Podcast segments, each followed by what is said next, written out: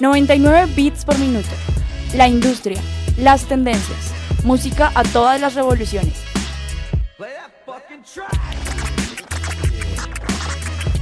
Invitados, playlists, datos, eventos, opinión. 99 bits por minuto es un programa del Departamento de Humanidades y Formación Integral.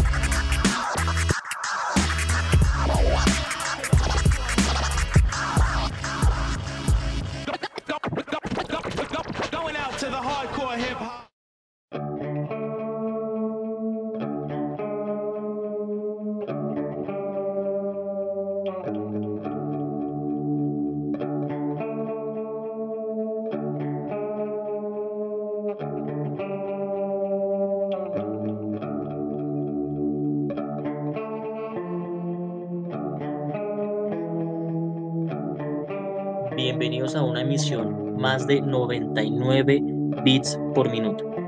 Quien les habla, David Escobar. Hoy, nuestro invitado, Jorge Mackenzie.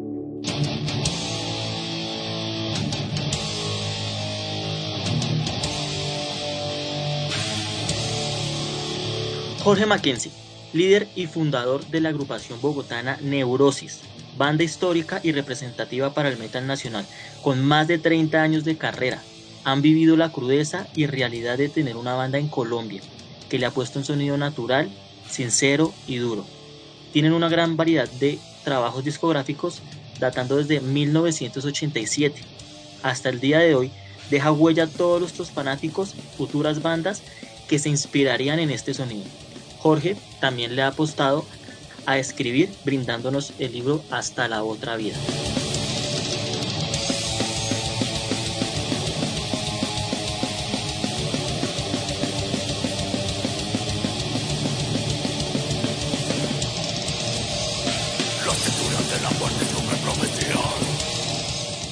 Un saludo Jorge, ¿cómo estás? Eh, David, un gran saludo, muchísimas gracias por la, por la invitación y bueno, pues por supuesto también un gran saludo pues para todos los oyentes. Claro que sí. Bueno, eh, en estos momentos nos toca hacer la entrevista vía telefónica, videollamada también puede ser. Entonces vamos a hablar un poquito pues eh, de neurosis, ¿sí? ¿Cómo, ¿Cómo inicia neurosis y, y más que cómo inicia, ¿qué tan difícil es iniciar una banda en el 87 en Bogotá? Pues bueno, David, a ver, le cuento. Mm, bueno, yo llegué de España, eh, donde eh, yo viví 10 años, más o menos de los 7 años hasta los 17 años. Llego en diciembre de 1986 a, a Bogotá. Eh, Colombia era para mí un, pues, un país extraño. No estaba familiarizado pues, pues con nada. Eh, era un país nuevo para mí y en enero de, de, 1987, al poco tiempo de llegar, pues yo ingreso como, como bajista a la agrupación Darkness. Eh, ahí estuve más o menos unos 6, 7 meses y en agosto de 1987, junto a Francisco Nieto, en ese entonces eh, guitarrista de La Pestilencia, pues tuvimos la idea de, de, de formar una banda que tocara pesado, o sea, las bandas que, que, en ese momento, digamos, eh, nos, gustaban mucho, estilo Destruction, eh, Slayer, Venom, eh, el, el, pues el, Metallica viejo, Exodus, y bueno, de ahí pues arrancamos pues en la búsqueda de un vocal y de un baterista.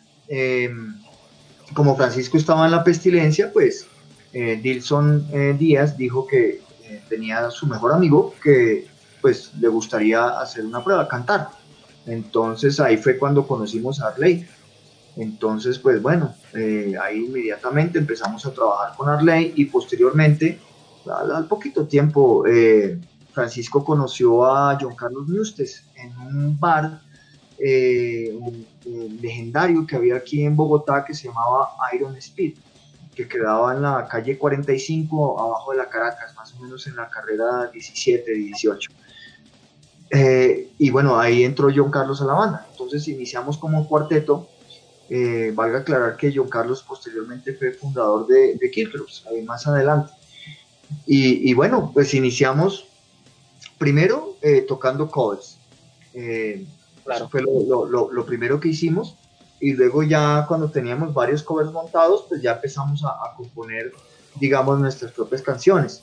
Si mal no recuerdo, digamos, el, el primer tema que, que, compusimos, temas propios, eh, fue Los Siete Sellos o La Profecía. En, no recuerdo cuál fue el orden, pero esas fueron las dos primeras canciones. Eh, porque, digamos, en esa, en esa época la gente esperaba era como escuchar covers en, conciertos, ¿no? Eh, digamos, era como, como difícil que la gente aceptara como la, música propia de uno, ¿no? Y bueno, eh, ya en enero de 1988 eh, empezamos los, primeros conciertos, que, fueron primeramente la mayoría con, con Darkness y con La Pestilencia básicamente éramos las, tres bandas pesadas de Bogotá. Habían algunas otras, por ejemplo estaba Escape que tocaban heavy metal, pues que luego desaparecieron. Em, pero bueno, digamos como que, eh, bueno, empezamos las, tres bandas, ¿no? Sí. Y bueno, siempre era un poco complicado porque pues no teníamos noción de equipos, de cosas, de cómo pues, o sea, lograr un sonido Mm, eh, grande, espectacular, etcétera.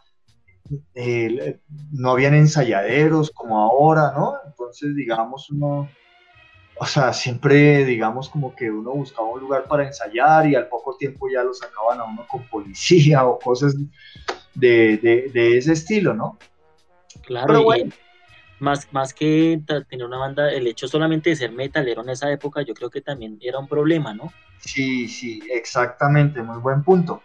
Muy buen punto, no es como ahora que pues es normal ver a un man de pelo largo por la calle, es totalmente normal. Sí, eh, pero digamos en, ese entonces sí había mucho prejuicio, ¿no? Mucho prejuicio, mucho más que ahora. Entonces ya por el, por el hecho, digamos, de usted de pronto de tener cabello largo, tener parches o, o taches o cualquier cosa, digamos ya, bueno, este es satánico marihuanero, ¿no? Entonces ya el trato, el trato, digamos, hacia uno, pues era, se notaba, o sea, era, era, era diferente, ¿no? Sí, y ese, ese estigma que tenían frente a los, a, los músicos de este tipo de música. Alguna vez vi que cuando en Medellín eh, para ver un fue a grabar, creo que eran discos fuentes, eh, los vetaron o sea, grabaron y los vetaron que porque los estaban asustando allá adentro. Y uno piensa... Bueno, sí, sí, sí, sí, sí. Pues no me extraña escuchar esa historia porque sí, eh, pienso que, todos en cierta medida, los que, los que comenzamos en los ochentas, pues vivimos como, como todo, toda esa parte, ¿no? Esa, esa condena por parte de la, de la, de la sociedad, ¿no? Todos esos, esos prejuicios. Claro. ¿Cómo, le apostaba, ¿A qué le apostaban ustedes cuando iniciaron la banda? O sea, ¿cuál era su, fin? ¿Cómo se veían ustedes a futuro en ese momento? Pues nosotros, pues como éramos muy jóvenes, eh, no, o sea, nosotros simplemente queríamos como tocar lo que nos gustaba y pasarla bien, ¿no? Eh, poder tocar en el, en, el, mayor número de conciertos eh, posible, pues siempre y cuando hubieran unas condiciones decentes para esa época, ¿no? Pero digamos, no, o sea, no, no teníamos eh, como pensado algo a largo plazo, o sea, ni siquiera al comienzo habíamos contemplado la posibilidad de, de, grabar y todo eso fue algo que, que, se fue madurando pues con, con el transcurso del tiempo, ¿no? Eh, pero digamos, y, bueno, y componer nuestra música, ¿no? Componer nuestra música, hacer nuestras propias letras, en lo posible, pues en, nuestro estilo. Ahí, ahí, fue como, ahí fue naciendo el, más allá de la demencia, a medida que, que, fuimos avanzando. Y bueno, ya cuando teníamos suficientes temas, pues dijimos, bueno, ya, ya es hora como de, de, grabemos esto, o sea, grabemos esto, pero nunca, o sea, como pensando o sea, ni siquiera sabíamos si, si grabábamos algo, alguien lo iba a comprar. Si, si alguien estaba interesado en, en, comprar de nuestra música. ¿no? Y que la difusión era muy difícil también. Claro, eh, habían muy, muy pocos espacios, ¿no? O sea, estaba el programa de Lucho Barrera, eh, Metal en Estéreo, eh, luego creo que un poquito después Andrés Durán, sí, con, pues con el Expreso del Rock, creo. Eh, no me acuerdo si Andrés tenía un programa antes que el Expreso, pero bueno, sí, claro, o sea, los espacios eran... con, él grabaron un trabajo, ¿verdad? ¿Con quién? Con Andrés. Bueno, Andrés fue, Andrés Durán fue, digamos, como productor ejecutivo. Ok. A, Juan José Virviescas y a otro socio. Eran tres socios y ellos tenían Talisman Music. Y ellos fueron los que nos apoyaron para, sacar el, el, Verdún 1916. Eso fue más adelante. Eso fue más adelante, ya en el año 94-95. ¿Cuánto tardaron grabando el Más allá de la demencia? Eh, o sea, no. A ver, es que eh, en el Más allá de la demencia, pues Bullmetal tocó la batería, Mauricio Montoya, que en paz descanse, y nosotros, eh, Mauricio llegó a Bogotá, y si mal no recuerdo, o sea, nosotros ensayamos cuatro días las canciones, ahí en el mismo estudio donde grabamos, en Audio 8, con, Ricardo Rodríguez, en, Chapinero, aquí en la calle 60 con, con, con 18, 19. Em, y bueno, Bullmetal vino y ensayamos. Eh, nosotros le habíamos enviado cassettes con ensayos. Grabábamos los ensayos y nosotros le enviamos los cassettes a Medellín. Aún así, pues era, era difícil aprenderse los temas, pues perfecto, la calidad del sonido, etc. Em, pero bueno, ensayamos como, como cuatro días y, grabamos todo, eh, todos al mismo tiempo, eh, en un día en un día o máximo dos días, pero eso, eso, fue, eso fue de una. No nos demoramos nada y pues todos al mismo tiempo, entonces lógicamente pues, pues hay errores, cosas, ¿no? Pero bueno. Pero igual eh, es es el clásico neurosis. Sí, es el, es el reflejo de una época, ¿no? Y, así, era, así era como, como pues hicimos el, el, el, trabajo, yo creo que el resultado fue algo eh, muy bueno para la época eh, Bull Metal imprimió, pues, digamos, sus, toques en la batería, ¿no? Unos ritmos, pues, mucho más acelerados y todo. Nos costó un poquito, pues, adaptarnos, digamos, como al, golpe de él.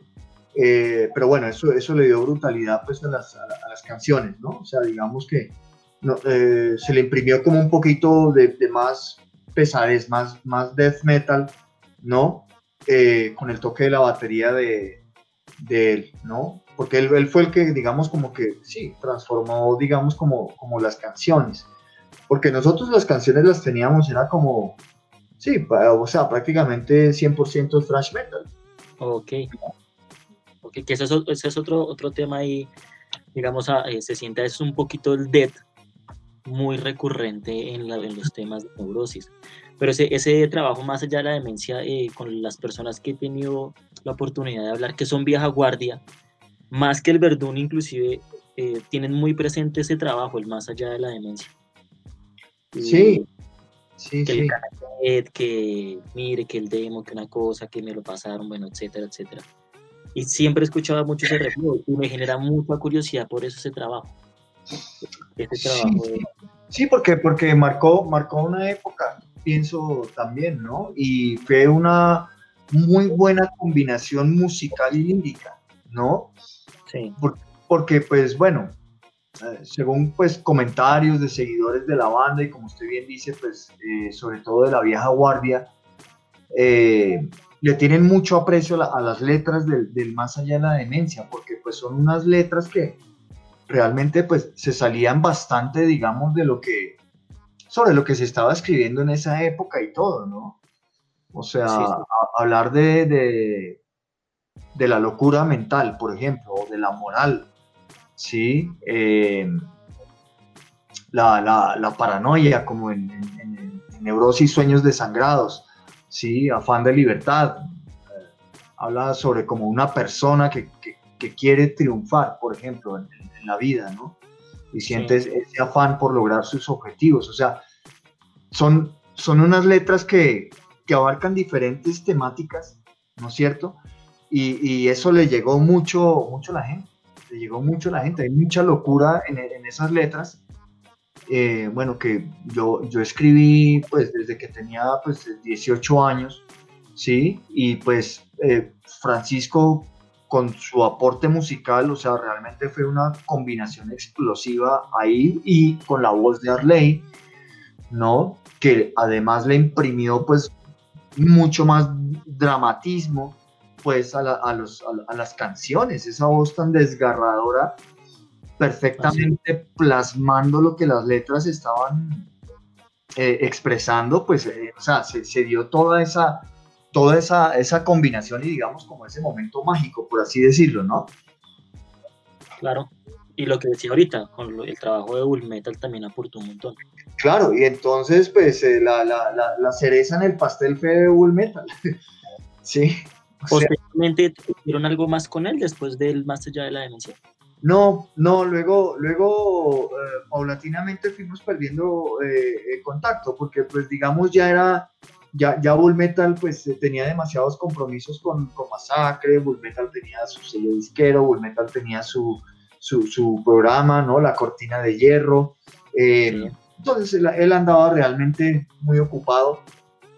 Así que bueno, pues eh, recurrimos pues a, otros, a otros bateristas, pues debido a, los compromisos de, de, él, ¿no? Y bueno, luego ya más adelante fue cuando él pues, eh, bueno, empezó a hacer black metal y ya apareció Typhon, ¿no? Entonces, digamos, nosotros pues continuamos acá en Bogotá nuestro camino pues eh, tuvimos un baterista de Medellín, eh, John William Castro, de la banda Skull Crusher de Medellín, excelente baterista.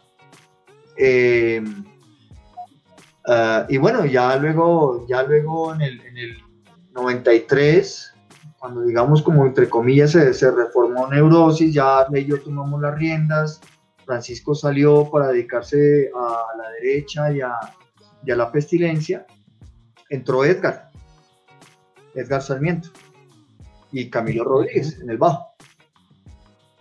Sí, ok, ok.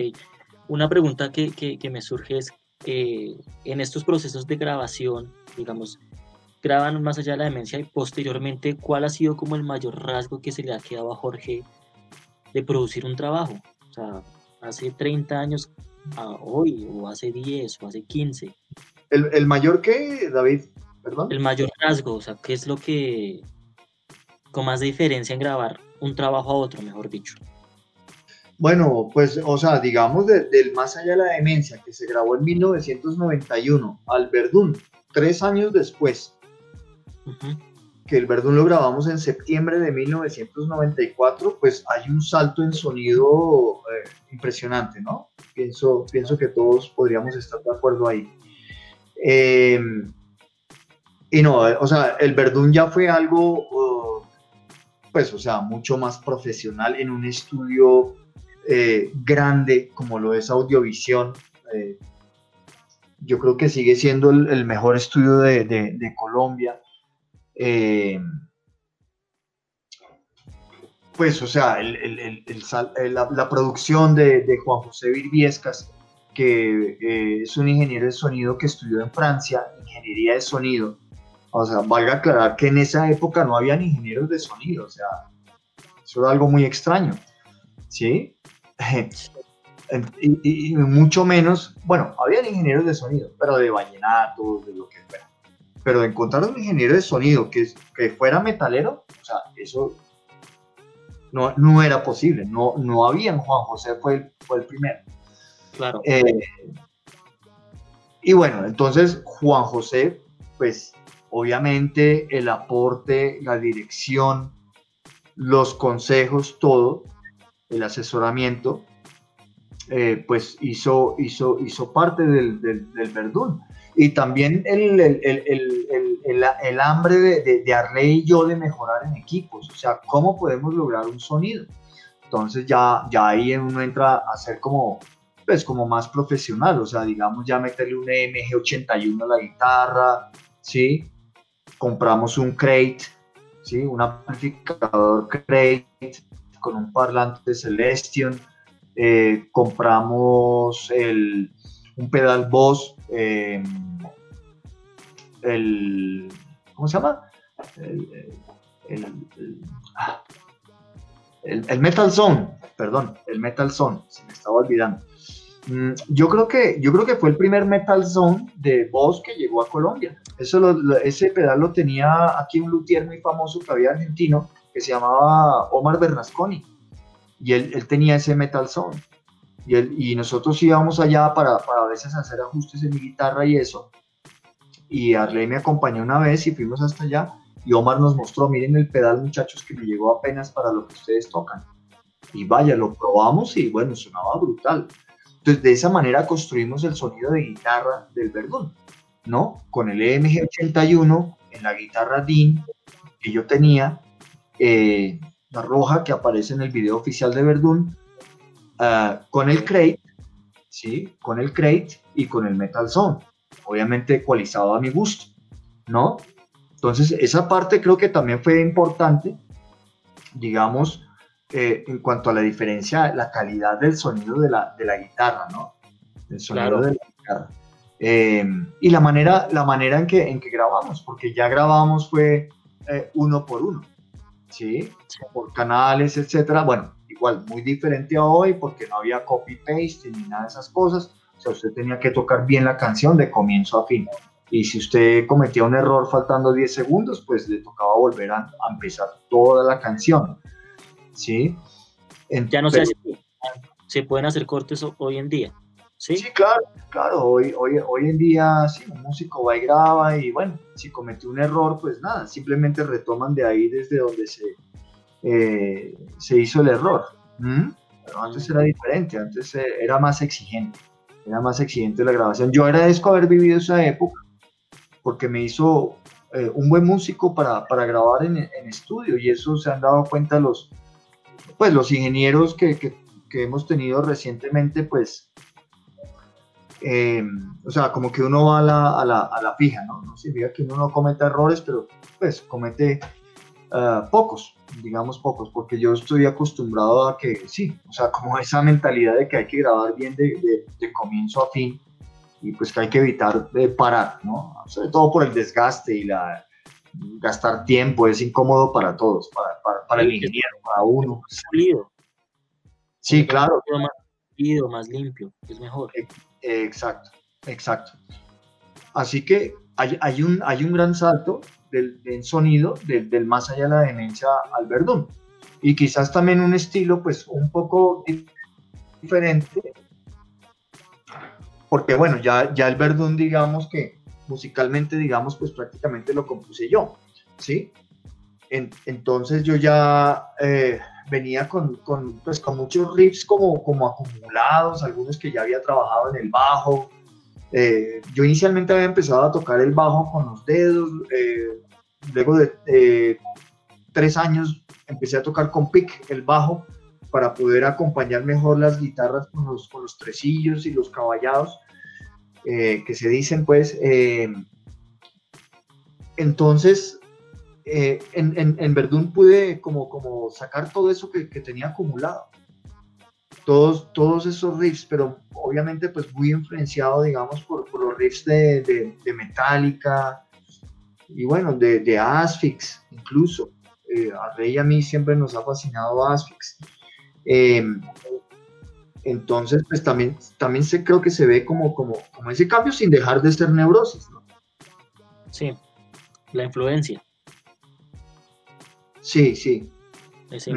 Claro. Sí, porque obviamente lo, lo, que dice Jorge, solo en el, en el sonido la producción da un saldo gigante de lo que uno escucha del trabajo anterior. Sí. Sí, y en solo tres años, en solo tres años sucedió ese cambio. Sí, sí, sí. Hay, hay una duda que me surge. Jorge ha trabajado con, con sellos tanto nacionales como internacionales. Eh, no, internacionales no. O sea, digamos, en, cuanto a la palabra, digamos, trabajar con sellos, digamos, es que, han pues eh, editado los, los discos y sobre todo reediciones, ¿no? Pero digamos así, que un sello disquero como tal llegue y usted le pague la grabación, o sea, eso ya, eso ya no existe. no, no, ya todo es que la misma banda se tiene que pagar sus cosas y eso, y luego de pronto entra el sello y le, y le, prensa el disco y todo eso y le da unas regalías eh, eh, por, eso, ¿no? Pero hoy en día los sellos disqueros no llegan y dicen, mire, tome 10 millones para que grabe. No, eso, no existe. ¿sí? Ya no. Porque ya no. Lo, entrevistas antiguas era así, ¿no? por ejemplo, la Osmos con Masacre. Exactamente, yo, yo supongo que, que les daban un, dinero, había un presupuesto, ¿no? Para que, para que, ellos, para que ellos grabaran y luego hacían el, mismo sello, prensaba, etc. Y de ahí la banda pues recibía unas, unas regalías. Sí, pero hoy en día no, hoy en día las bandas tienen que invertir. Nosotros cuando grabamos el Verdún, inicialmente nosotros colocamos el dinero pero luego, posteriormente, cuando se hizo el, acuerdo con, con, Talismán, ellos nos devolvieron ese dinero en copias de discos. Ese fue el, el pago, o la devolución, digamos, de lo que nosotros habíamos invertido en la grabación. Sí. o sea que de ahí recuperamos el, el dinero, que afortunadamente el disco se, se, vendió como pan caliente. Entonces, pues recuperamos el, el, dinero muy rápido. ¿sí? Pero inicialmente Verdún iba a ser una producción independiente o sea, con, nuestros fondos, ¿sí? Sí. Sí, yo, yo noto algo eh, que también me imagino, era que Arley estaba muy, muy también al frente con, Jorge, ¿no? Estaban los dos claro. hilo del tema. Pero el tiempo nos ha demostrado que Jorge ha sido quien durante todos estos años se ha echado al hombro a, a, Neurosis. Yo siento que Jorge es el Dave Mustaine de Megadeth y el Mike Petrosa de Creator, Jorge Neurosis sea, uno sabe que, estas personas son realmente la banda, o sea, que sin esta persona no, no hay Creator, no hay Megadeth, no hay Neurosis. siento, siento yo. Sí, sí, o, sea, bueno, en, en, esa época, claro, Arley y yo estábamos al frente. Y digamos que, o sea, las decisiones eran tomadas eh, por los dos, no solamente yo. Eh, bueno, ya luego posteriormente en el, en el año 96, ya pues cuando Arley sale de, la banda y bueno, él, también emprende pues digamos como, otros caminos personales. Eh, bueno, pues ya ahí, como a, las malas me, toca asumir el, liderazgo de la banda y por ahí empiezan los, cambios, ¿sí? Empiezan los cambios en, en la banda. Mm, y bueno, pues yo decido continuar pues adelante pues solo pero digamos teniendo en cuenta que tengo la, la, capacidad creativa, ¿sí? Porque si yo no tuviera eso, pues, o sea, es imposible continuar, pues, sacando música nueva, pues, usted no sirve para componer, ¿sí? O para escribir las letras, ¿cierto? Porque, digamos, por, o por ejemplo, si hubiera tenido una sola, una, una sola cosa, o sea, si soy bueno para componer música, pero no, no sirvo para escribir letras, no, no escribo, pues hubiera tenido que depender de otro músico que escribiera letras. En cierta manera hubiera estado como atado a ese músico, por decirlo así, pero afortunadamente pues que, pues digamos que, que tengo las dos cosas, o sea, puedo crear música y puedo escribir letras. Eso fue lo que dio paso a, a, que yo pudiera continuar con, con la banda. O sea, obviamente impacta los cambios de vocalistas, ¿sí? Porque pues ahí sí se le, pues, se le da eh, digamos, como otro, ¿cómo se dice? O sea, sí, como otra, otra, otra, otra proyección, digamos, de, la banda, ¿no? Pero sin embargo, yo pienso que dentro del sonido de la banda sí lo logré mantener, sí lo logré mantener, eh, pero bueno, eh, lo que muchas veces, a veces el, público no se da cuenta o algunas personas de pronto no, no, no reconocen, que es que usted tiene que tener la, la capacidad creativa, porque si usted no la tiene, pues sinceramente, pues sencillamente no, no puede continuar con, con la banda, estaría dependiendo de, de otros músicos. Como usted bien menciona a Petrosa, pues si, si, si eh, Petrosa no, no, tuviera la capacidad creativa, pues yo pienso que Creator hubiera llegado hasta, hasta cierto punto, ¿cierto? Es cierto. Pero, digamos, cuando los músicos tienen ese talento, esa, esa capacidad de creación, les permite seguir adelante así hayan cambios dentro, dentro de la banda.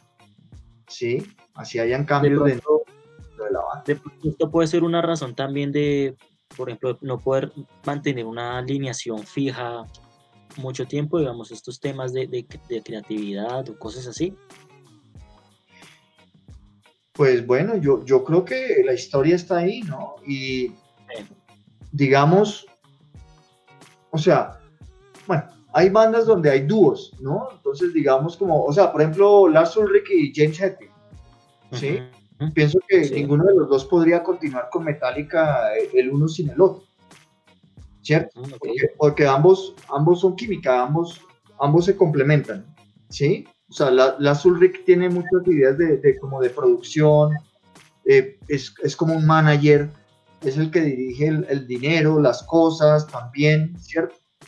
tiene mucho peso en las opiniones sobre qué queda, qué no queda de los riffs, etc. En cambio, Hetfield es, la, la, la, para mí, la, mente creadora de los, de los riffs más brutales que, que, ha creado Metallica y el compositor principal, obviamente.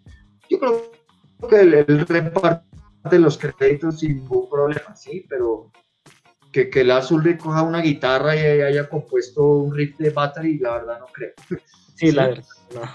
Entonces, a veces ¿sí? Se ven esos, esos dúos que dependen el, uno del otro. Y en otras ocasiones, o sea, es que hay que tener en cuenta que pasan los años, los músicos cambian prioridades o tienen familias, tienen hijos, etcétera, viajan, eh, o sea, no sé, cambian, cambian de filosofía, o sea, tantas cosas que, que, que, vemos, ¿no? Em, y hay músicos pues que, se mantienen, que se mantienen pues eh, por sí solos. O sea, hay, hay personas que critican bandas como, por ejemplo, me pueden criticar a mí. Ah, pero es que eh, yo no creo en las bandas de un solo man, etcétera, lo que fuera, pero, pero adoran a Death. ¿Sí? Y por ejemplo, Chuck Schuldiner cambió de músicos porque lo traicionaron miles de veces, ¿sí? Y cambió músicos, a él no le pone ningún pero, pero lógico, porque el man era un genio y el man cantaba y tocaba la guitarra y era el compositor. O sea, eh, Chuck podría cambiar de bajo y daría igual. Sí. Que haya tenido a Steve DiGiorgio, que de pronto le haya hecho, sí, o sea, que haya adornado canciones, etcétera, bacán. ¿sí? Pero igual, si no hubiera existido Steve DiGiorgio, Death hubiera sido Death. ¿sí? O el, o el, baterista X. ¿sí? Chuck se podía permitir el lujo de tener cualquier músico que el man quisiera. ¿Sí me explico? O sea, lo pongo como un ejemplo. Entonces, y así, y así, hay, muchísimas otras bandas donde, eh, bueno, el mismo Dave Mustaine, pero bueno, también tiene la ventaja de que canta y toca la guitarra. Yo no canté y toqué la guitarra. pero sí, sí, sí, digamos como que el, toque de, neurosis en el sonido de las guitarras. Yo, yo pienso que se, ha, que, se que se ha mantenido ahí, que se ha mantenido ahí. El, estilo de ciertas letras también, aunque he intentado abarcar más temas, ¿sí? Yo pienso que, que se ha logrado sostener. Pero la raíz de todo y lo fundamental para poder hacer eso, que no es por terquedad de uno continuar, o sea, es decir, o sea, no voy a botar mi trabajo de 10 años a la basura, por el cual me he sacrificado mucho y he sacrificado tantas cosas, porque, no sé, dos músicos que habían en la banda escogieron otra cosa. O sea, no me, no me parece justo. Pero, hay, que tener esa capacidad creadora para, para poder continuar. Esa es mi opinión. Ya que, ya que Jorge toca el tema, en algún momento eh, vi un comunicado de, de que Neurosis acababa de que Neurosis eh, finiquitaba ya sus labores. ¿Qué, sucedió en ese momento? ¿Por qué tomar de pronto esa, decisión? Sí, bueno, realmente es que, no sé, la gente armó, un alboroto por eso, pero, o sea, ni siquiera me tomé el trabajo de escribir un comunicado eh, súper detallado, etcétera sino que llegó un momento porque me cansé de jalar la banda. Me cansé de jalar la banda. Sinceramente, usted se cansa de, de, proponer cosas dentro de, la banda, que a usted le toque todo, ¿sí? Usted le toca hacer de policía, ¿sí? Sacar el látigo, que hermano, ya va a hacer lo que prometió, o sea, y ese papel durante tantos años, pues llega un momento en que, usted ya lo fastidia y dice, bueno, ah", o sea, ahorita no quiero, Ah, pues no quiero, no, no quiero tocar, no quiero tener esas responsabilidades. O sea, y los músicos que estaban en ese momento pues no estaban haciendo nada y se hicieron varias reuniones donde, bueno, ¿qué es lo que vamos a hacer? Es que ya tocaba hasta escribirlo en un papel. Y escribíamos en un papel quién se va a encargar de cada cosa, porque es que los músicos a veces son muy conchudos. ¿sí? sí. Y ellos cuando entran a neurosis, entonces como Jorge es una persona conocida, con experiencia, etcétera, pues se adhieren a mí, entonces me dejan todo a mí. Entonces, Jorge soluciona los problemas, Jorge propone los, los planes, Jorge no sé qué, y nadie opina nada, ni nadie, ¿sí? Entonces, pues llegó un momento de, desgaste y, y, fuera de eso, pues habían problemas con, con eh, cómo estaban empezando a piratear discos de, de, neurosis y eso es algo que demanda tiempo. está tocando la guitarra, ensayando y luego haciendo de abogado y mensajero yo tengo que sobrevivir también, tengo que pagar mis facturas, a pagar arriendo, etcétera. ¿Sí? La gente no comprende eso. Las cosas llevan tiempo.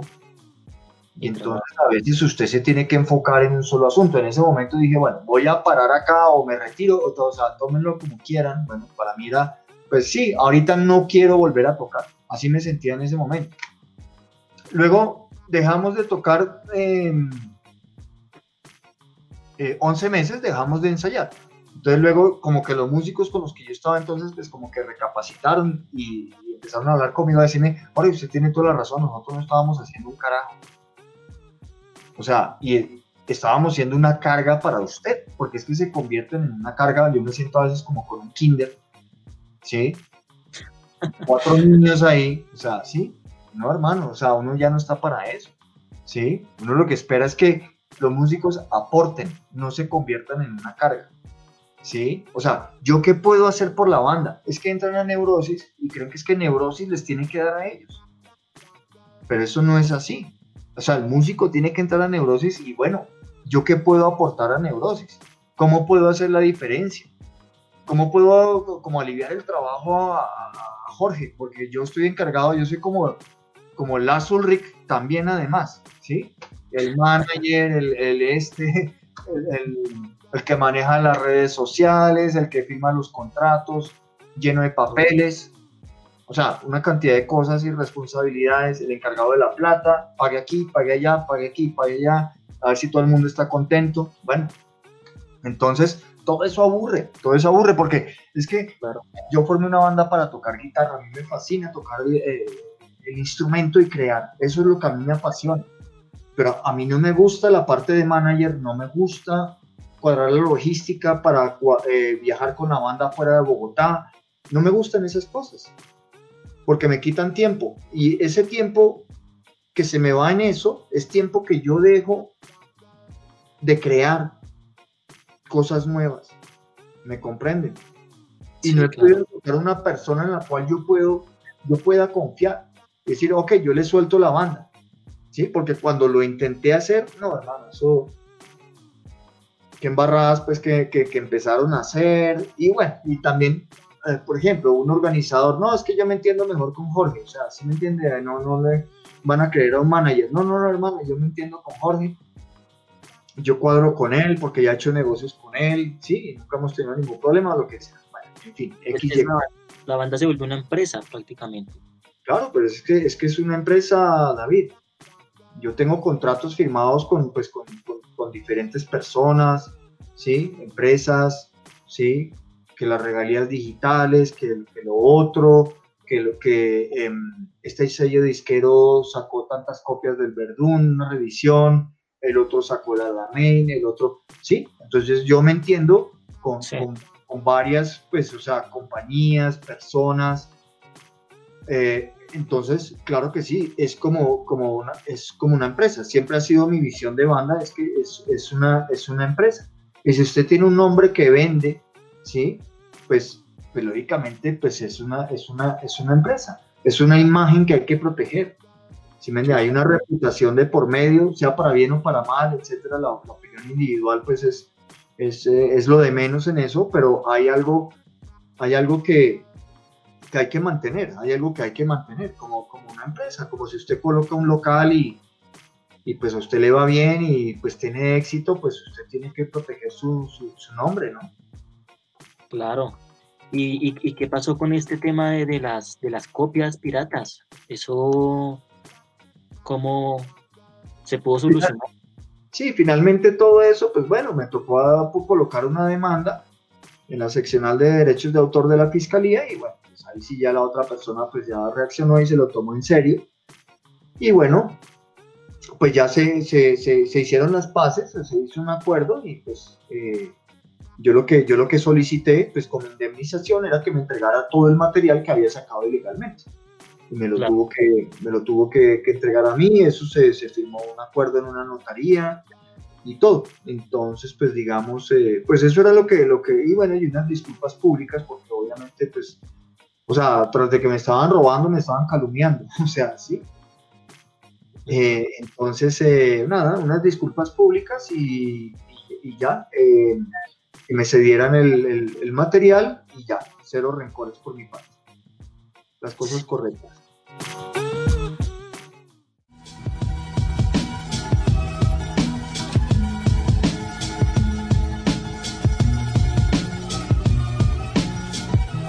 ...99 bits por minuto.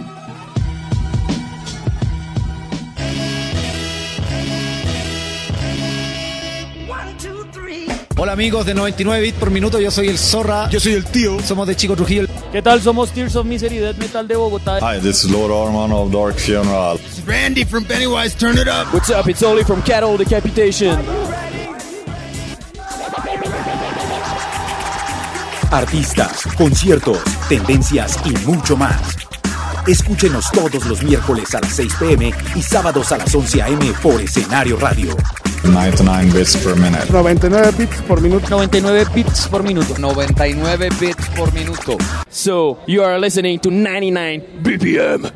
99 bits por minuto. La industria, las tendencias, música a todas las revoluciones.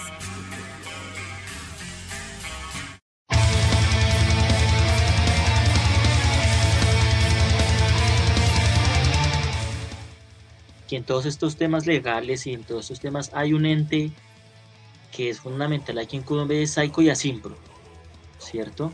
Sí.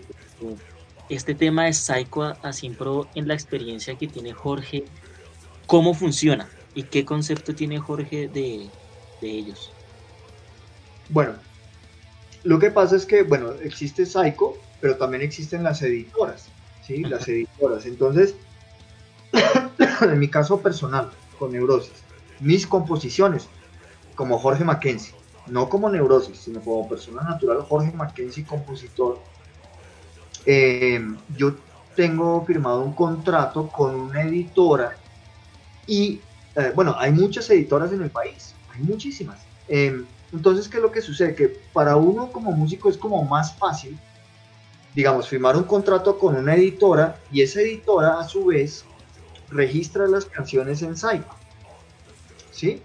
Sí. Psycho es mamá, por, decir, por decirlo así.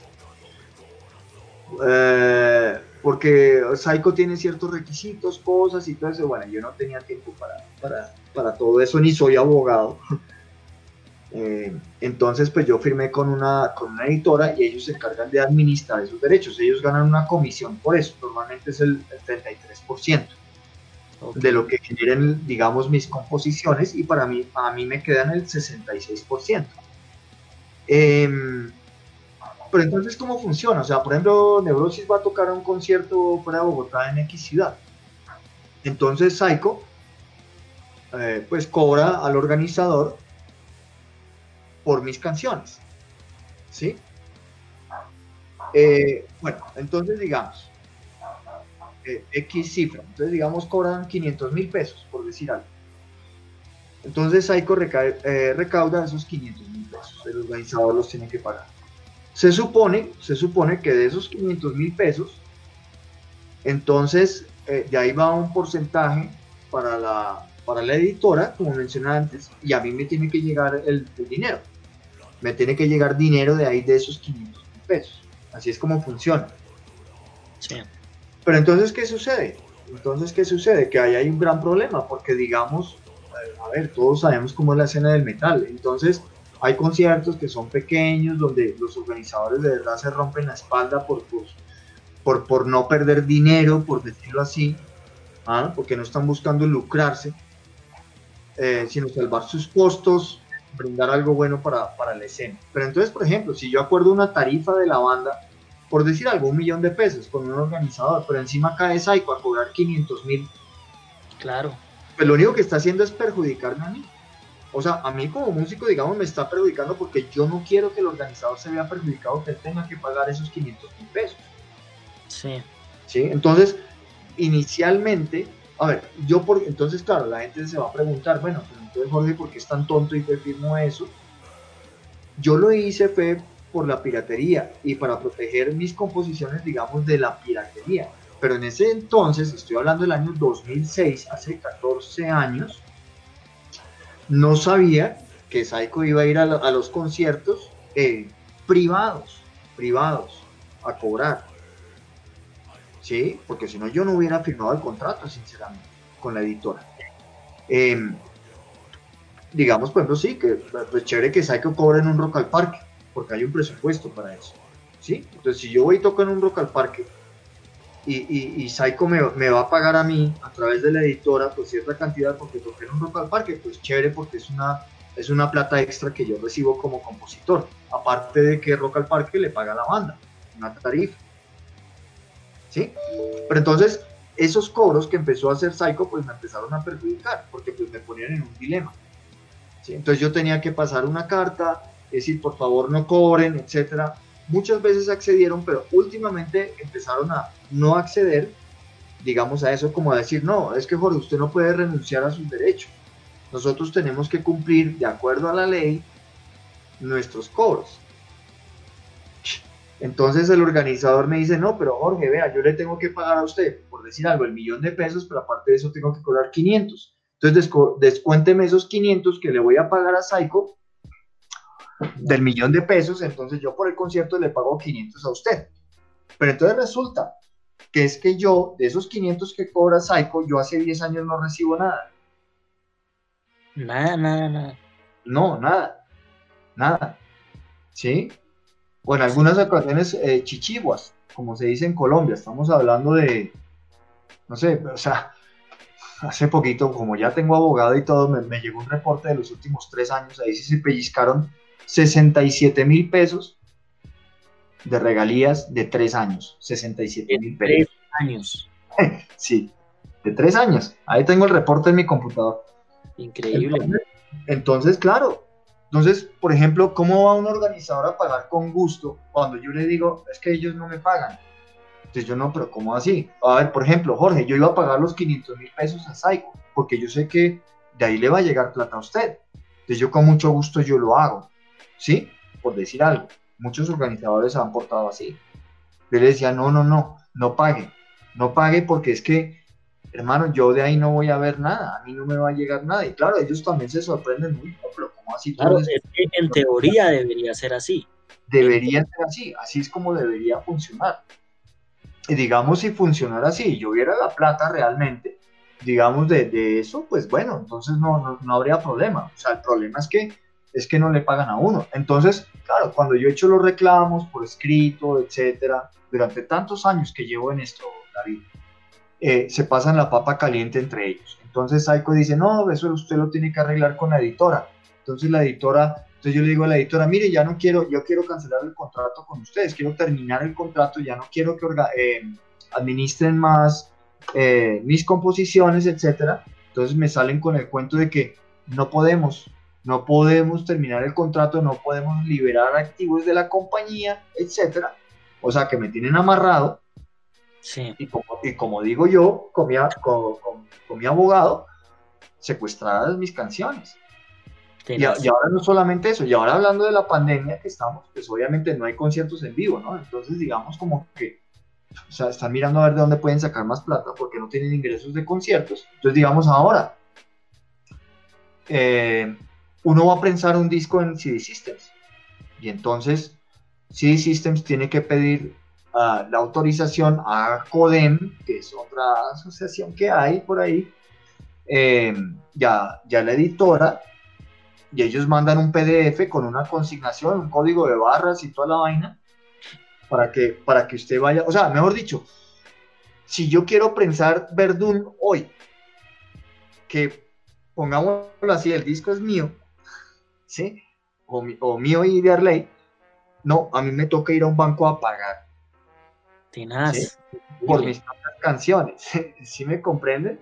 Entonces las obras están secuestradas, entonces no, pues ya me cansé de esa situación y ya pues que coloqué un abogado, ya firmé el poder, ahí vamos con el, con el, con el, con el proceso, ahí vamos pues con el, con el proceso y porque bueno, inicialmente lo que yo quiero es la terminación del contrato, porque ya y le he manifestado durante años a Saiko y a la editora que no quiero que administre mis canciones, no quiero que nadie administre más mis canciones, a mí no me sirve eso, a mí no me sirve eso, me estás perjudicando, me trae una cantidad de problemas, de tiempo perdido, transportes, haga cartas, etcétera, ¿sí? Yo tengo que estar tocando guitarra, yo no tengo que hacer papel de abogado. Y eh, por otro lado, eh, pues nada, pues que, me, que me entreguen cuentas de todos estos años, porque nosotros hemos tocado, por ejemplo, en Rock Parques, hablando de los últimos 10 años, por ejemplo, y otros conciertos y todo, eh, donde estoy seguro que se le ha pagado a Psycho y pues tengo los recibos de pago y todo, y pues nunca me llegó nada de eso. Entonces, ¿qué pasó con ese dinero? Entonces, por otro lado, pues también tiene que haber una rendición de cuentas, ¿sí? Y bueno, y luego mirar a ver pues, si, si cabe una demanda, pues, por eh, daños y perjuicios. Y es impresionante como durante, por ejemplo, lo que me dice ahorita eh, Jorge, primero lo tienen amarrado y que después puedan salir con un tema que son 67 mil pesos por tres años, es impresionante. Es increíble, es increíble. Eh, es, o sea, es increíble cómo, cómo funciona eso en, Colombia, ¿no? Y es una parte, pues, que siempre el público, lógicamente, pues, desconoce, la mayoría de los músicos desconocen este aspecto de lo que, de lo que es ser compositor.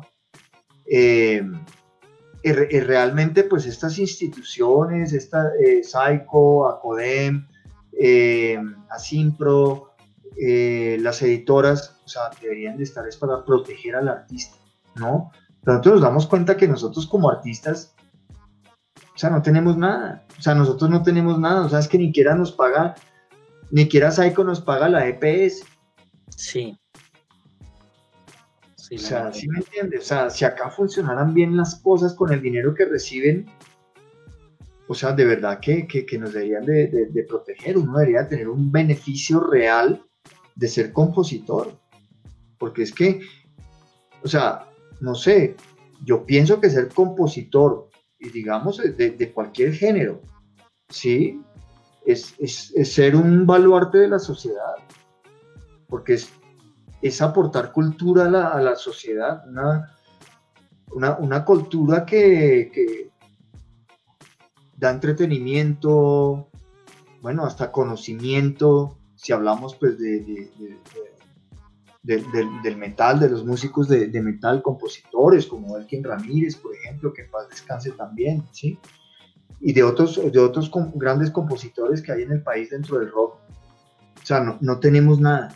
O sea, no tenemos nada. O sea, acá usted le toca hacer otro trabajo paralelo, ¿sí? Para poder pagar sus servicios, sus cosas, etcétera, su EPS. Porque, ¿qué beneficio hay? O el gobierno también tiene totalmente desamparado a, los artistas.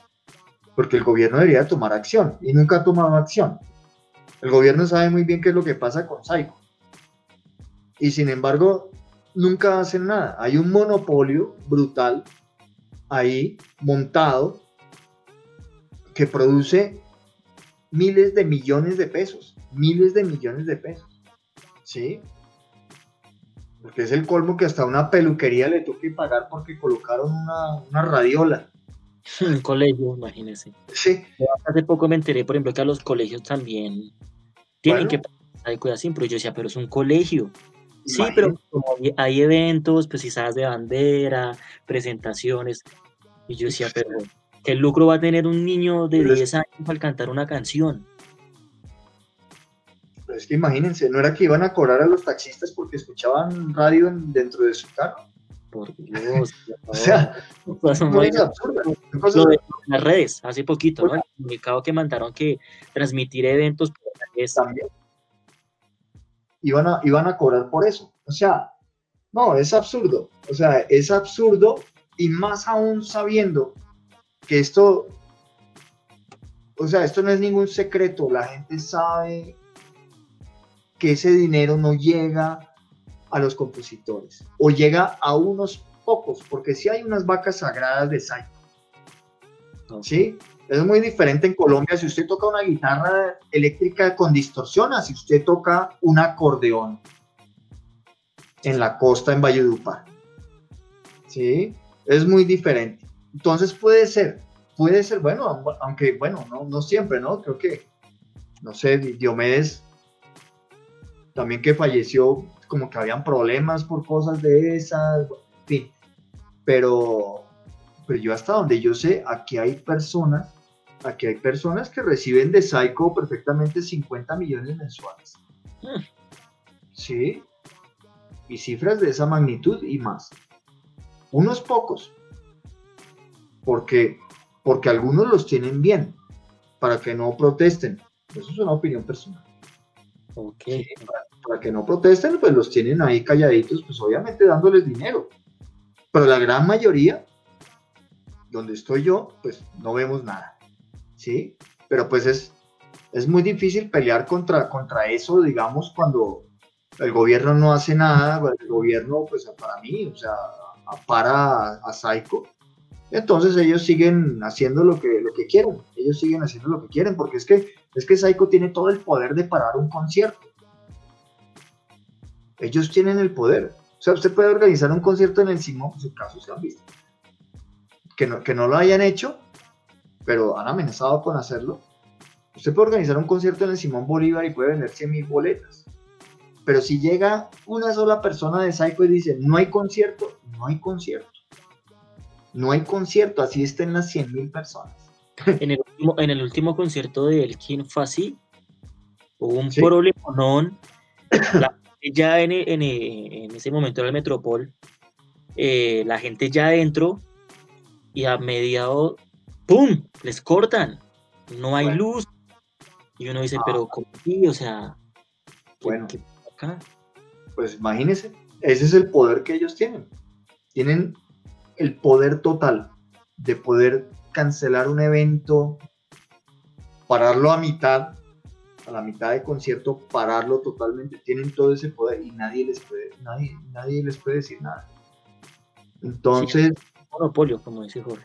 Sí, entonces, eh, nada, bueno, yo por mi parte, para resumir, pues ya, ya tengo dos abogados en el caso y bueno, estamos emprendiendo pues la- las acciones, ¿no? En primera instancia de manera eh, conciliadora, ¿no? O sea, por las buenas, vamos a terminar mi contrato, por favor, me van a mostrar las cuentas de los últimos 10 años y bueno, entonces me van a pagar entonces los dineros que no me han eh, cancelado, vamos a hacer las cosas por las buenas o entonces cómo, cómo, cómo vamos a hacer. ¿no? Pero es ilógico continu- que yo continúe en esta, en esta situación. Y llevo 10 años en esta, en esta situación.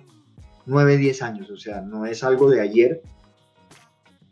O sea, imagínense. Y esto me ha causado muchos problemas, muchos problemas. Bueno, Y- ya, ya espero que esto se, se solucione muy pronto. Y que digamos, eh, yo pienso, si le pasa, digamos, a una banda como Neurosis que ya lleva tanto tiempo, que ya tiene un nombre de peso, ¿qué puede pasar con estas otras bandas? O sea, que son, eh, digámoslo, no sé, más débiles, por así decirlo. Sí, ejemplo, ¿Qué sí, pasa en bueno, los grupos? O sea, es- o sea, igual lo que pasa es que, por ejemplo, bueno, por ejemplo, si yo con, con Neurosis yo publico, si yo publico todo este asunto, o sea, de manera pública, claro que sí voy a afectar la imagen de la editora, por ejemplo, ¿sí? Eso es algo que no les conviene a ellos. claro. O sea, yo, yo soy consciente, digamos, que, que en cierta manera se, se- se puede armar un escándalo, ¿sí? O puedo ir a hablar con Julio Sánchez Cristo, a la, a la, a la W, a la FM, recuerdo cuál es Sí. el nombre de la- eh, etcétera. O sea, se, se puede, se, puede, se puede causar algo. Pero bueno, tengo la intención de, de, de, hacer las cosas de manera conciliadora, vuelvo y, vuelvo y repito, ¿sí?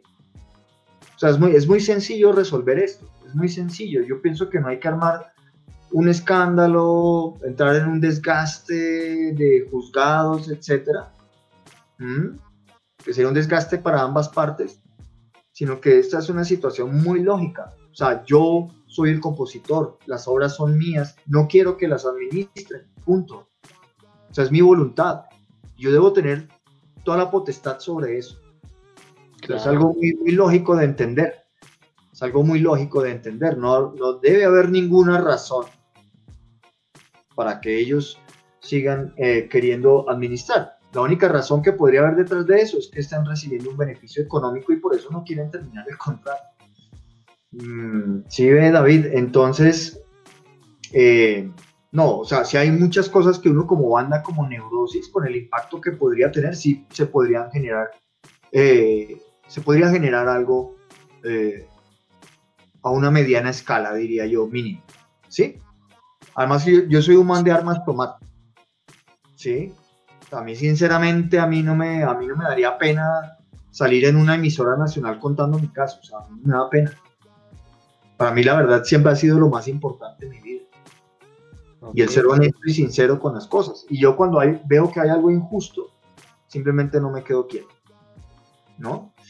Pero, vuelvo y repito, estoy intentando hacer las cosas de, de, de buenas maneras, de una manera conciliadora y no en plan de, de, de, batalla y eso. Entonces, pues vamos a ver cómo, cómo podemos solucionar. Pero sí, o sea, yo lo entiendo, David, de decir, sí, por ejemplo, un muchacho que está empezando, sí, o sea, por ejemplo, si le llegara a pasar alguna situación similar, pues no, pues pobrecito. Yo, yo el consejo que, que puedo dar es que no firmen. Ok. No firmen y, y, parte de que yo cuente lo mío es, es, precisamente para eso, para que se den cuenta de que no vale la pena firmar, no vale la pena firmar porque, porque es para meterse en problemas. O sea, aparte no, no, hay, no hay ningún beneficio tangible detrás de, de, de firmar con una editora eh, o con Psycho o lo, que, o lo que sea. No, y que como dice Jorge, no son abogados, o sea, pecan por inocentes Está así claro, claro, claro. Hay que, hay que saber muy bien lo que uno está, uno está firmando. Claro. ¿sí? Y yo, pues, en cierta manera, pues yo cometí un error en, en, firmar, pero lo hice de buena fe. Y yo siempre creo en la buena fe de la, de la otra parte. Así es. O sea, yo, sí, yo nunca pensé que iba a estar en esto. Sí, yo pensé que iba a ser un beneficio para mí, que yo podría tener un dinero adicional ¿sí? Y en los primeros cuatro años con la, con la editora, o sea, las cosas funcionaron bien. Y al menos recibí algo a final de año, que era como un regalito de Navidad, por decir algo. ¿Sí? me compraba unas cervezas con lo que me llegaba y, y, y unos, unos, regalos para mis allegados, por decirlo así, pero, pero se convirtió fue en, en, un problema. Entonces mi consejo es no, o sea, o revisen muy bien, asesórense muy bien si quieren firmar, eh, pero sepan bien, eh, lean muy bien, lean muy bien los contratos. Claro, claro, es un tema muy delicado y que no solamente pasa, pasa yo creo que en todo, ¿no? En todo trabajo, en todo acuerdo, eso es vital. Eso sí, es vital. Bueno, se nos está agotando el tiempo. Sí. Eh, bueno, eh, quería hablar un poquito del, del libro, abordar más temas eh, rápidamente. Sí. ¿Se puede conseguir? Eh, ¿De qué trata? Sí, bueno, David, sí, rápidamente entonces, a ver, les comento. Bueno, eh, sí, escribí un libro que se titula Hasta la otra vida. Eh, sí. Para gente interesada, tengo una página web del libro, es www.hastalaotravida.com. Eh, hasta el momento ha salido en formato digital, me ha ido muy bien, se ha vendido en 15 países. Eh, y bueno, pero ya lo pudimos mandar a imprimir, se está imprimiendo en, las, eh, en, la, en la, imprenta de la, de la Panamericana. Eh, pues me dieron ya la buena noticia de que el libro va a estar listo eh, para el 26 de julio, ¿sí? O sea, ya ¿Ya? en menos de dos semanas, sí, de este lunes en 8. Ya va a estar el libro impreso, sale una eh, edición una primera edición de 200 ejemplares. Es un libro que escribí sobre una experiencia personal que tuve de, de, llamas gemelas, de conexión de conexiones de almas. ¿Sí? Eh, un tema parte total de... Sí, no tiene nada que ver con la música. Eh, y bueno, lo hice con la intención de ayudar a personas que de pronto hayan sentido esa clase de conexión, ah, porque eso va de la mano con muchas otras cosas, temas como sincronicidades, el despertar espiritual, bueno, y algunos otros asuntos que son, eh, que yo plasmo en el libro, que son producto de dos años de investigación. O sea, no es solamente mi experiencia personal, en el libro, sino que aparte de eso, hay, hay, hay enlaces, hay pie de páginas y hay menciones, digamos, a, a, a, personas muy, muy estudiadas, digamos, en, en esos temas, ¿no? Sí. Eso es, eso es básicamente lo que, lo que es el libro, va a tener un costo de, de, 40 mil pesos. Y estamos pendientes si, la, si, se va a vender en la, en la, Panamericana. Debido a lo de la pandemia, las cosas han cambiado un poco, ¿no? Pero pues ojalá se pueda que esté disponible a nivel nacional. Sí, claro. Que pues las personas que estén interesadas y lo quieran adquirir lo puedan hacer de una forma fácil. Que no sea algo como tan tedioso poder adquirirlo ahorita en estos tiempos. Sí, sí, aunque la gente pues también sabe que, digamos, si me escriben a mi correo, yo siempre estoy ahí, eh, yo con mucho gusto, yo se los puedo enviar a, domicilio. He tenido una preventa, casi 50 libros en Colombia, eh, y bueno, lo hago, lo hago de esa manera, ya tengo los paquetes listos para enviar, solamente estoy esperando a, a meter el libro ahí adentro con las dedicatorias y todo lo que me han encargado. Qué bueno, qué bueno, me alegra mucho. ¿Y qué se viene para Neurosis? ¿Qué, ¿Hay planes con neurosis? O sí, bueno, eh, bueno, ahorita han sucedido, algunas cosas, salió una revisión conmemorativa de los 25 años del Verdún, se restauró el arte, eh, que lo sacó Living Metal Producciones. Y quedó fantástico. sí, sí, gracias David pues por haberlo adquirido. Eh, se ha vendido muy bien, a la gente le, pues, le ha encantado. Salió a primeros de julio, eh, ahora, eh, hace cuatro o cinco días salió una reedición de lujo del Alamein, eh, formato A5, que digamos, un tamaño DVD, pocas copias, 45 unidades, también se está vendiendo bien. ahora se viene una reedición del Karma, ¿sí? En, en, en CD. calculo que por ahí en dos, tres meses saldrá. Mientras tanto, mientras tanto, pues, eh, ah, bueno, el 23 de agosto vamos a salir en el canal 13, en Resonantes en Extremo. Ya, ya grabamos hace un poquito, hace 10 días. Em, ahora tengo una guitarra nueva, una pedalera nueva, entonces estoy motivado para componer. He empezado a componer algunas cosas en lo que en la medida del tiempo me lo permite, porque pues el libro ha sido algo, o sea, una prioridad absoluta para mí.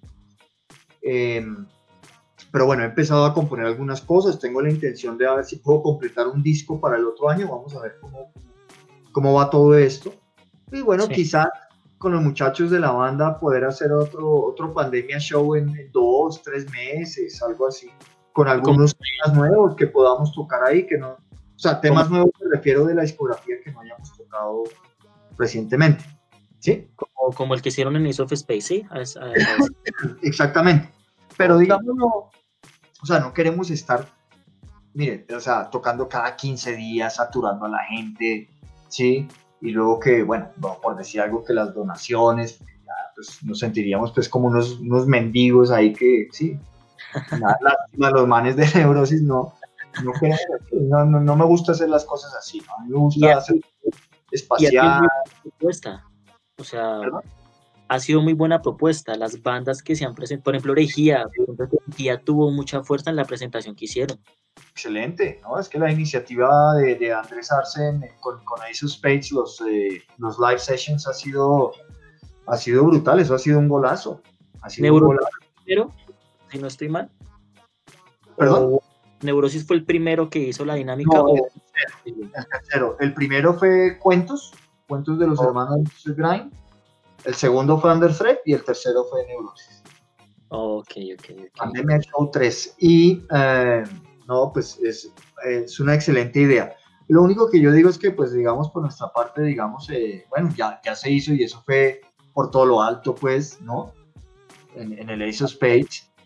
Y, y bueno, pero sí, la, la, idea sería hacer algo en vivo, no sé, en, dos, tres meses, de pronto con o sin donaciones, lo, lo que sea, pero... Que haya música. Que haya música, exactamente, David, que haya, que haya música y que podamos pues mostrarle algo a, a, los seguidores, algo diferente. O sea, por ejemplo, eh, no sé, eso, lo que estábamos hablando ahora antes de la entrevista, ¿no? O sea, ¿por qué no tocamos un Times of Deceit eh, del, del, álbum de Horror of Chernobyl, que hace años no lo tocamos en vivo? Claro, eso sería fabuloso. Hacer algo así, ¿no? Hacer algo así. Eso, eso, eso podría ser de aquí a fin de año. Bueno, pues eh, ojalá se pueda cumplir, Jorge. Realmente pues yo creo que esto nos ha afectado mucho a todos y a los que somos amantes de esta música, por ejemplo, el no ir a conciertos, el no poder salir es un tema que uno dice, joder madre, eh, qué embarrada, ¿sí? Persevera la salud, obviamente, y estos espacios como el de, el de of Space son, son vitales, son muy buenos porque de verdad promueven la música, que es lo que al fin y al cabo buscamos todos, tanto en estos medios como, como banda, ¿no? Entonces, pues nada, ya para cerrar, Jorge, muchísimas gracias por, por atender a nuestro llamado y brindarnos un poco de tu tiempo. No, usted, David, muchas, muchas gracias por, por la invitación. Espero que los oyentes pues, les, les haya gustado la, la charla. Eh, gracias a todos, como siempre, pues por el apoyo, la gente que, que nos apoya, que compra los discos, especialmente en estos tiempos es súper importante al menos podemos pues, tener algunos ingresos, seguir moviéndonos dentro de lo que se puede, ¿no? Así que ese apoyo es vital, es vital sobre todo en estos momentos difíciles. Eh, y, bueno, muchos éxitos con el, con el programa, muchos éxitos con el programa. Sí, Jorge, igual 99 bits ya es la casa de neurosis también, eh, para cualquier eventualidad. Redes, ¿Qué redes pueden seguir las personas a Jorge y a Neurosis? Bueno, tenemos la página oficial que es neurosismetal.com. Tengo que actualizarla, me van a disculpar. Eh, pero bueno, neurosismetal.com. El Facebook de Neurosis es Neurosis Colombia. Eh, y bueno, pues tengo mi, página de, artista también, eh, Jorge Mackenzie Neurosis. Bueno, tenemos Twitter también ahí, pues la verdad, pues eh, publico ahí también cosas. Eh, así que bueno, eh, y nuestro canal de, de, videos de YouTube, eso sí es importante, que es Neurosis Colombia. Ok, plataformas digitales. hay más de 100 videos, hay más de 100 videos de todo. Ok, ok. De, guitarra, de, cosas en vivo, los discos, hay muchas cosas interesantes ahí que ojalá les guste a la gente. Ok, en plataformas los encontramos, ¿verdad? También, también, ahora lo están, eh, las plataformas las está administrando eh, Living Metal Producciones, eh, Spotify, Deezer, iTunes, bueno, Play Store, todas esas cosas también ahí nos encuentran. Y también si quieren comprar la música digital, ahí también. Eso también es una gran ayuda para, para la banda. Ok, fantástico. De nuevo, Jorge, muchísimas gracias. éxitos y pues nada, hasta la próxima.